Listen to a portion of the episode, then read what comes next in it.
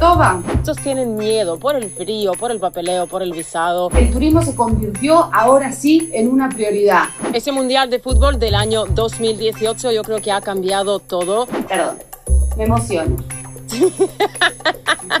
Ahí el servicio está top. No, no aprendes a conocer el metro de Moscú hasta que no te perdés en el metro de Moscú. Ten cuidado, aquí no se puede hacer esto, no se puede hacer lo otro, no se puede hacer nada en realidad. ¿Nosotros somos muy fríos o ustedes son demasiado calientes? No es nada peligroso.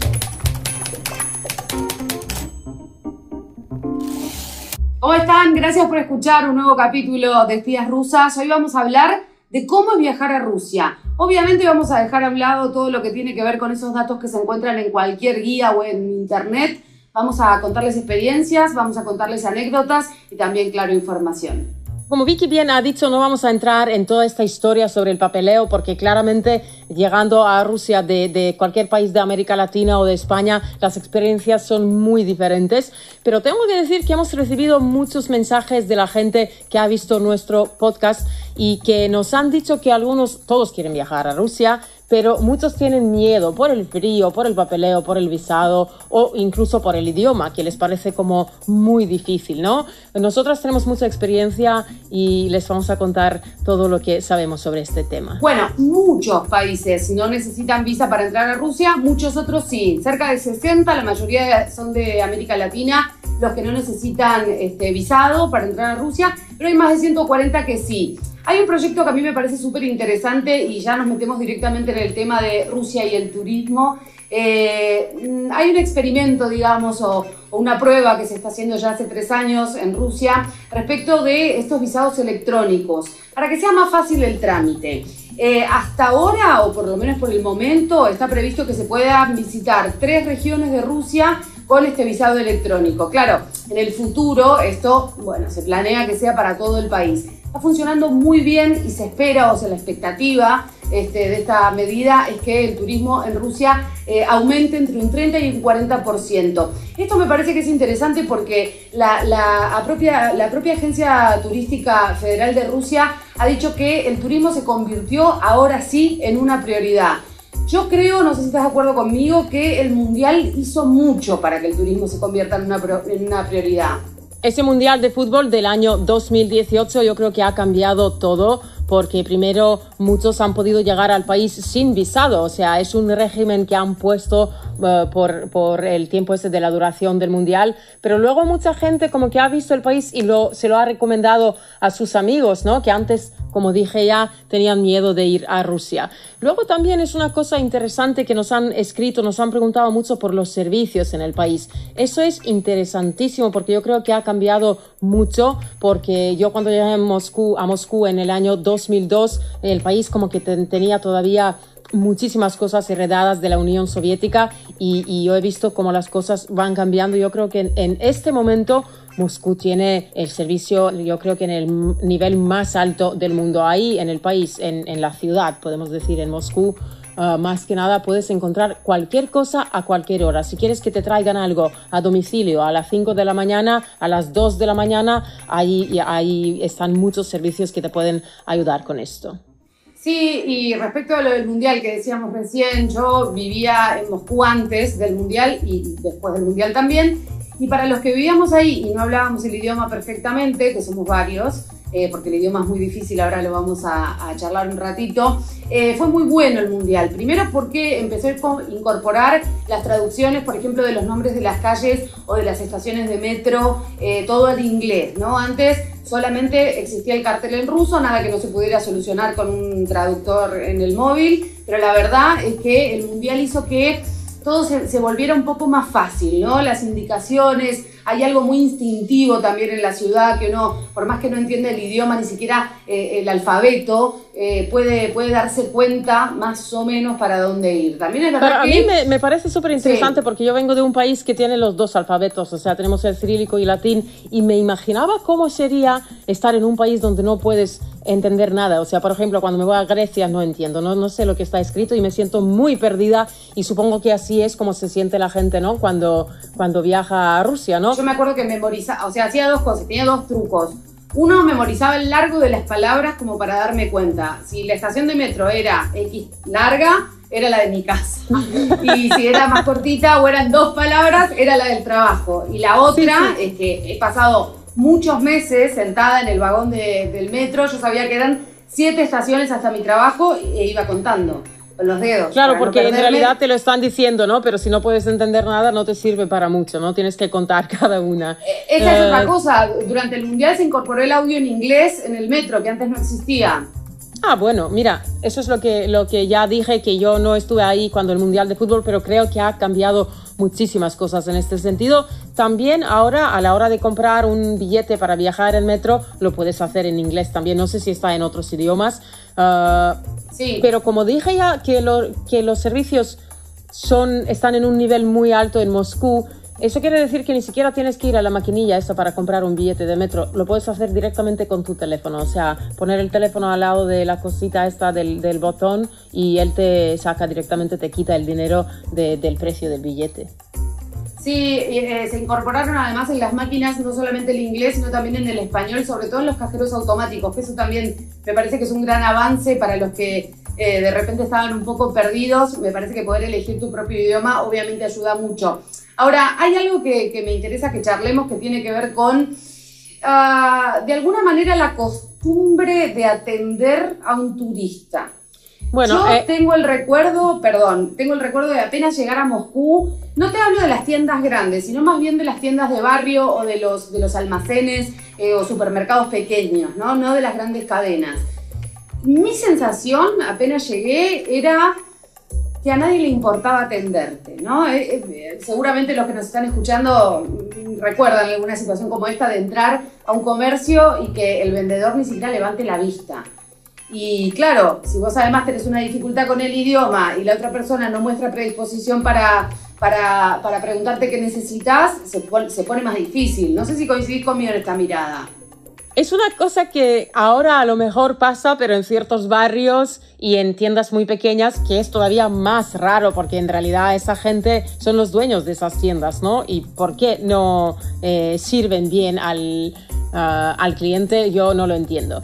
Ah, sin embargo, si hablamos de, de, de, supermercados grandes, de cadenas, ahí el servicio está a tope. Pero te voy a decir que cuando yo llegué a Moscú la cosa era muy diferente y el servicio en todas las tiendas de Moscú era horrible. O sea, mis amigos ahora, eh, los rusos, piensan que estoy inventando algo, que no has podido tener esta experiencia, eso suena muy soviético, sí, que era así, en el año 2002 todavía, me acuerdo de ir con un amigo serbio que, que, vino a visitarme, nos fuimos para comprar una bolsa de patatas fritas y estaban como en, en congeladas, ¿no? En un congelador, llegamos a la tienda, entramos, abrimos el congelador, sacamos una bolsa de patatas y se lo damos a la cajera, ¿no? Y de repente nos dice eh, que no lo podéis comprar así. Digo, ¿por qué? Y dice, porque lo habéis cogido solos de, del frigo. Digo, bueno, ¿qué hacemos ahora? Lo siento mucho, lo pagamos y no, no, no se va a volver a repetir. Y me dice, no, no, no, no, no, lo vais a volver a meter en el frigo y yo os voy a servir, porque yo soy la única que puede abrir ese frigorífico. Y digo, no, o sea, esto es como, como te querían educar, ¿no? Es como, ten cuidado, aquí no se puede hacer esto, no se puede hacer lo otro, no se puede hacer nada en realidad. Tienes que tener cuidado en cada, en cada eh, esquina, en cada tienda, en cada restaurante, en, los restaurantes que la gente no venía a servirte, o sea, eh, pero te digo, en este momento yo tengo la sensación que el servicio está en un nivel tan alto que a veces incluso te molesta. Te molesta que estén todo el rato pendientes de ti. Es como, ¿sabes? Que, que utilizas una servilleta y en dos segundos están allí para quitártela y ponerte, ponerte otra, ¿no? A veces quieres hablar con, con, alguien, quieres estar como en una situación un poco más privada, ¿no? Y que está todo el rato el camarero ahí como ofreciéndote cosas, poniéndote nuevas servilletas, más pan o no sé qué. Eh, es, es muy diferente ahora es interesante ¿no? este cambio y, poder reparar lo que tiene que ver con el resabio de la Unión Soviética y esta, este desconocimiento de alguna manera ¿no? de, lo que es el servicio de, alta calidad. También yo creo que tiene que ver con familiarizarse con el capitalismo, al final es entender un poco una lógica distinta a la que era el comunismo y esto tarda, tarda, tarda un tiempo. Yo creo que lo han hecho muy rápido, pero, pero los resabios todavía se siguen viendo. Cuando hablas del sistema en el país, ¿no? Es justo esto lo que los han impedido eh, a tener buenos servicios porque a nadie le importaba, porque nada era privado y a la gente no le importaba. Ellos recibían su sueldo y claramente el dueño de todo era el Estado. O sea, te vas al trabajo y si estás sirviendo, si vendes algo o no vendes nada, da igual a todo el mundo. Yo me acuerdo cuando llegué todavía, la gente tenía esta actitud y, por ejemplo, te podías encontrar a una persona comiendo eh, en, en, la tienda, ¿no? Una dependiente. Y te decía, pero ves que estoy comiendo, o sea, vuelve más tarde. No tenía una pausa de comer, o sea, no era un lunch break, era simplemente su actitud ¿Sabes? Y luego, eh, si, si, son tiendas de tu barrio, ves que, que, no son malas personas ni nada de esto. Te puedes, te puedes asustar en el principio porque yo pensaba que como que son muy bordes todos, porque nada de sonrisa, eso no existía. O sea, eh, incluso tenían esta sensación un poco como yo sonrío mucho, yo creo que incluso tenían esta sensación de alguien que sonríe tanto debe ser un poco tonto, no sé qué le pasa, ¿sabes? Es como un poco... Sí, yo creo que también esa es una de las primeras impresiones que las dos tuvimos cuando, cuando llegamos a, Rusia, de que la gente era como muy poco simpática o muy poco amable. Eh, yo tengo Pero solo a primera vista, en realidad, porque luego cuando llegas a conocerlos te das cuenta que no, es una postura, es diferente la expresión, pero luego son muy, muy amables. Sí, yo siempre cuento la misma anécdota, pero, me parece interesante que una vez hablando con una amiga rusa se lo comenté, como, ¿por qué son tan fríos? ¿Por qué tienen esa cara de culo al final, no? Que nosotros somos mucho más... Y, ella me contestó algo que, me quedó este, en la cabeza respecto de los parámetros que uno tiene, porque me dijo, nosotros somos muy fríos o ustedes son demasiado calientes. Es como, al final, ¿qué es lo, qué es lo muy, muy o tan, tan, no? Claro, el punto de partida Exacto, eh, y, y, o sea, en, la misma conversación me decía, yo te veo a vos compartir el mate que todo el mundo chupa de la misma bombilla, y a mí me da un asco, me parece tremendo que sean así. Y a mí me parece lo más natural del mundo, yo tomaría mate con cualquiera, bueno, ahora en época de COVID por ahí me lo pienso un poco más, pero habitualmente, digamos, yo me crié así, compartiendo una bombilla con una persona que ni siquiera conocía, entonces, si me pongo eso de parámetro, claro, es un montón. Yo creo que en mi pueblo estando en Mediterráneo está como más cerca a esta cultura, ¿no? a la cultura latina que la cultura rusa. Sin embargo, me he encontrado con personas en Rusia que te ofrecen su ayuda para, para cosas que son en realidad grandes. A lo mejor en las conversaciones diarias no te vas a encontrar siempre con una sonrisa eh, o, por ejemplo, nadie va a compartir con, contigo su mate, pero luego te va a ofrecer ayuda para, yo qué sé, para mudarte para llevarte a, donde, donde sea, para llevar tu perro al, al, médico, o sea, veterinario. Bueno, hay una cosa muy... esto que vos decís. La primera vez que te caes en la nieve, porque si vivís en Rusia o en cualquier lugar que tenga nieve, en algún momento te vas a caer, digamos, es una experiencia inevitable. A mí lo que me llamó la atención, que yo la primera vez que me caí en la nieve me di cuenta como la calle entera frenó para levantarme del suelo. Una situación bastante humillante, tengo que decir la verdad. Además, me terminó como ayudando una abuelita que ni, siquiera se podía sostener en pie y, sin embargo, quiero decir, ante una situación como esa es como que la solidaridad se activa de una manera automática. Sí, sí. Eh, mira, ahora que has mencionado esto, me he acordado de una cosa que creo que es muy interesante porque habla justamente de, de esa herencia de la Unión Soviética. El año 2002, yo estoy en Rusia, eh, los teléfonos móviles todavía no son algo que todo el mundo tiene, claramente no los utilizas para ver el mapa, ¿no? Para poder moverte. Tienes que preguntar a alguien dónde está la, parada del metro. Claramente como era extranjera y como hablaba el ruso muy mal, tenía un acentazo, mm, la gente tenía miedo de ayudarte. O sea, si decías por, si, ibas y le decías a alguien, perdón, perdón, ¿me puede decir dónde está? La gente literalmente podía girarse y empezar casi a correr. Pero ¿sabes qué pasa? Es que luego hacían como 10 eh, pasos y se giraban otra vez y era como, claro, te ayudo, ya no estamos en la Unión Soviética, ya no está prohibido hablar con los extranjeros, ya no hace falta evitarlos o, ¿sabes? Pero yo creo que tenían todavía en la cabeza esto de, Claro, porque te pueden acusar de ser espía o de no sé qué. Totalmente. Y Hay algo ahí de, la privacidad y de, compartir con otros que yo creo que es un legado muy, muy grande. A mí me pasaba de llegar a mi casa y que la persona que estaba como de seguridad en la puerta nunca me saludara, nunca me mirara siquiera. O sea, no levantaba la vista del suelo. Y yo pensaba, y yo saludando en mi ruso muy precario, intentando hacer lo mejor de mí, este, hasta que en algún momento me explicaron un poco esto, ¿no? El legado de la Unión Soviética de no, demostrarle al otro que lo estoy viendo, no demostrarle al otro que tengo información de a qué hora llega, a qué hora sale, a qué hora entra, ¿no? E, e, esto, me parece que es interesante. Respecto de la ayuda de lo que vos decías recién, yo que llegué 15 años después, eh, me sorprendía la solidaridad que yo encontraba en la calle, aún con la barrera idiomática. Quiero decir, de repente me perdía, me perdí varias veces. Yo creo que no, no aprendes a conocer el metro de Moscú hasta que no te perdés en el metro de Moscú.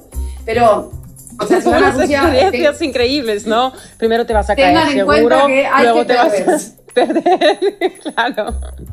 Pero venida a Rusia, ¿por qué no?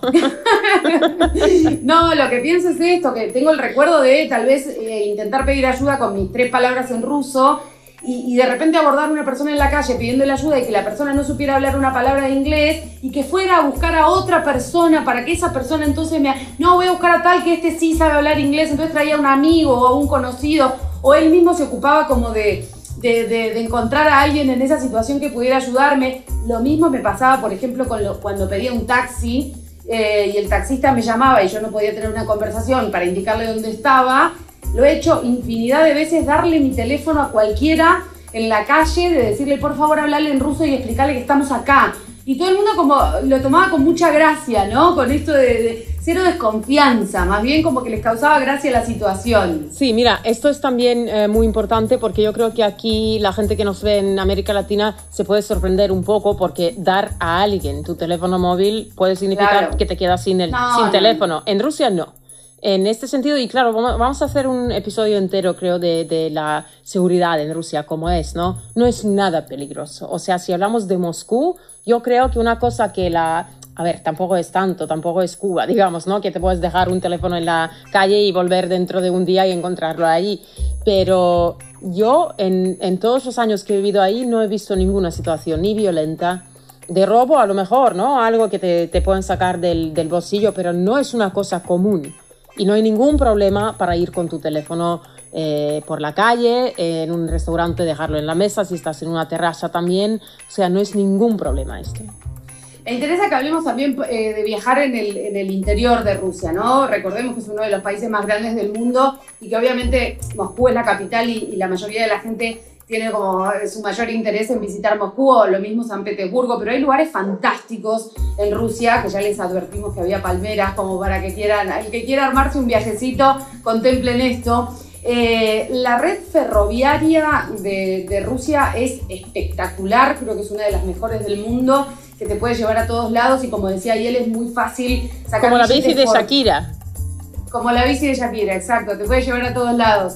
No, quiero decir, es muy fácil conseguir los billetes, programar un viaje, porque en general uno se agobia un poco, ¿no? Con este tipo de países en donde sabes que el idioma no es para nada cercano al tuyo y, por ahí eso puede generar como algún temor para, para recorrer Rusia. La red ferroviaria es espectacular, los billetes se pueden conseguir por internet, todo en tu idioma, quiero decir, es bastante más fácil de lo que uno cree viajar por Rusia. Tenemos muchos amigos que ahora están eh, en Moscú, que se han quedado ahí, latinos, eh, españoles también, que no han podido volver a su país por la situación de, de la pandemia, ¿no? y que han tenido que viajar por Rusia, ¿no? Primero han ido muchos a Sochi. Rusia ha tenido suerte de organizar Juegos Olímpicos y luego un Mundial de Fútbol, ¿no? En tan solo cuatro años. Y eso ha ayudado mucho eh, para la infraestructura de Sochi, que es una ciudad que está eh, en el mar.